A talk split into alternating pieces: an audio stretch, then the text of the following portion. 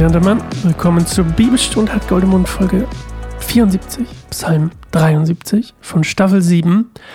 Boah, das ist glaube ich schon jetzt die längste, die wir jemals hatten. Ich glaube, ich bin mir, ich kann mal mal nachgucken hier, wo ich gerade mal dabei bin. Schauen wir mal, ob das die längste ist. Ich glaube schon. Hiob hatte 55 Folgen. David 89. Oh, okay, okay, okay. Oh ja, okay. Markus Evangelium 85. 46 Folgen mit Jakob, 61 mit ähm, Elia. Aber da fehlt ja noch einer. Daniel hatte 25, die war ganz schön kurz. Und die Psalme sind wir jetzt bei 74. Wow, noch nicht die längste. Okay, 89 ist die längste. Sowas. Aber auch. Ja, wir lesen äh, Psalm 73, ein Psalm von Asaf. Und ähm, wer Asaf ist, das darfst du heute gerne, falls du das noch nicht weißt, selber herausfinden. Und wir lesen heute einen Weisheitspsalm, der von Asaf kommt. Und bevor wir das machen, werden wir eine Minute ruhig, kommen ein bisschen zu Gott, zu uns, ähm, Körper, Seele, Geist, alles zusammen. Und dann wollen wir einsteigen in Gottes Wort. Bis gleich.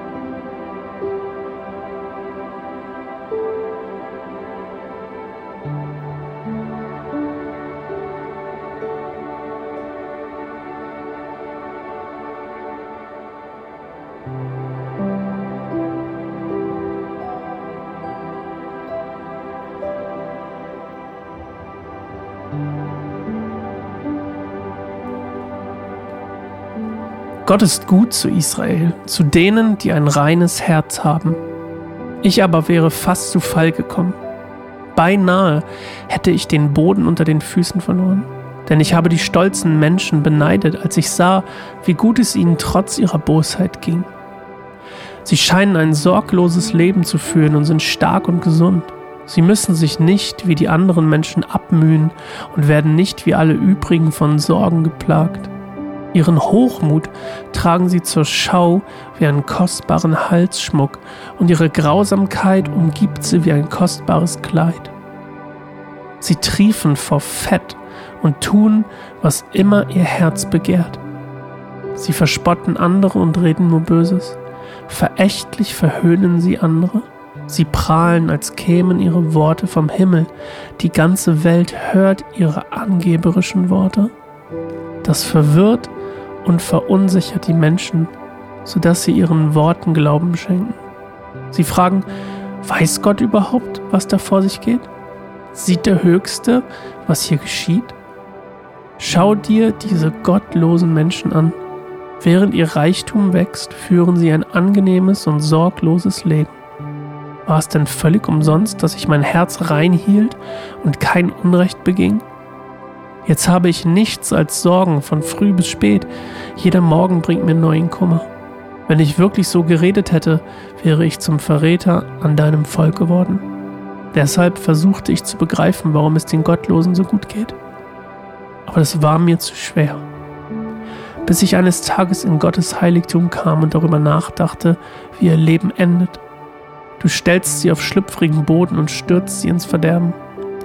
In einem Augenblick sind sie fort und ihr Ende wird schrecklich sein. Wie ein Traum beim Erwachen verschwindet, wirst du sie auslöschen, Herr, wenn du dich erhebst. Da erkannte ich, wie verbittert ich war und welcher Zorn in mir aufstieg, als ich all dies sah. Wie dumm und unwissend bin ich gewesen. Ich muss dir wie ein unvernünftiges Tier erschienen sein. Doch ich gehöre noch immer zu dir. Du hältst meine rechte Hand. Du wirst mich nach deinem Rat leiten und mich schließlich in Ehren aufnehmen? Wen habe ich im Himmel außer dir? Du bist mir wichtiger als alles andere auf der Erde. Bin ich auch krank und völlig geschwächt, bleibt Gott der Trost meines Herzens. Er gehört mir für immer und ewig. Die aber, die dich verlassen, werden umkommen, denn du vernichtest alle, die sich von dir abwenden. Doch mir geht es gut, weil ich mich nah an Gott halte. Ich setze meine Zuversicht auf den allmächtigen Herrn. Von seinen wunderbaren Werken will ich allen erzählen. Ja. Also, du merkst, es geht hier, es hat so zweieinhalb Abschnitte oder eigentlich zwei. Das eine ist erstmal seine ganze Frust, der rauskommt, über dass es den Gottlosen so viel besser anscheinend geht als ihm. Und der zweite Teil ist dann, dass er ähm, realisiert, dass das, dass es doch noch, also am, wie sagt man, am Ende, am, am Ende wird abgerechnet, nee, wie heißt dieser Spruch mit der Wurst? Am Ende, ach, keine Ahnung, ist ja egal. Auf jeden Fall ähm, ist es ein total spannender Psalm. Asaf hat auch einen sehr eigenen Stil, wie du vielleicht gemerkt hast. Und ähm, man, man merkt richtig, dass dieses, dass es in ihm arbeitet, während er das schreibt. Wir wissen natürlich nicht, ob er das in einem Zug geschrieben hat, aber ähm, man merkt richtig, wie es von diesem Anfang, wo er alles so einfach mal rauskotzt. Und dann wird es langsam zu diesem, zu der Erkenntnis, dass es sich doch lohnt, mit Gott unterwegs zu sein. Und dass es sich doch lohnt, ähm, die Mühe auf sich zu nehmen. Und das ist quasi die Erkenntnis, weil er merkt, okay, warte mal, mich erwartet ja etwas für immer und ewig. Das ist das, was er hier sagt. Das ist auch so ein bisschen so ein Ausblick auf das, was, ähm, was Jesus erzählt hat und was auch ähm, sein Tod am Kreuz für uns bedeutet. Und man merkt hier, wie gesagt, dass es in ihm arbeitet und ich finde das eigentlich ganz schön. Und das passt zwar nicht ganz zum Psalm, aber so ein bisschen. Und ähm, er spricht hier von einem Traum beim Erwachen, der verschwindet. Und hier geht es natürlich darum, dass die Leute verschwinden wie in einem Traum. Aber ich habe mir die Frage mal gestellt, ähm, was ist so eine Sache, die vielleicht bei dir verschwinden muss?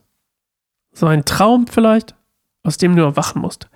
Wo du, so wie er hier, aus einem negativen Traum erwachen musst, nämlich, wenn man so will, aus einem, ähm, den Gottlosen geht es viel besser als mir und ähm, war das alles Verschwendung, warum mache ich das eigentlich?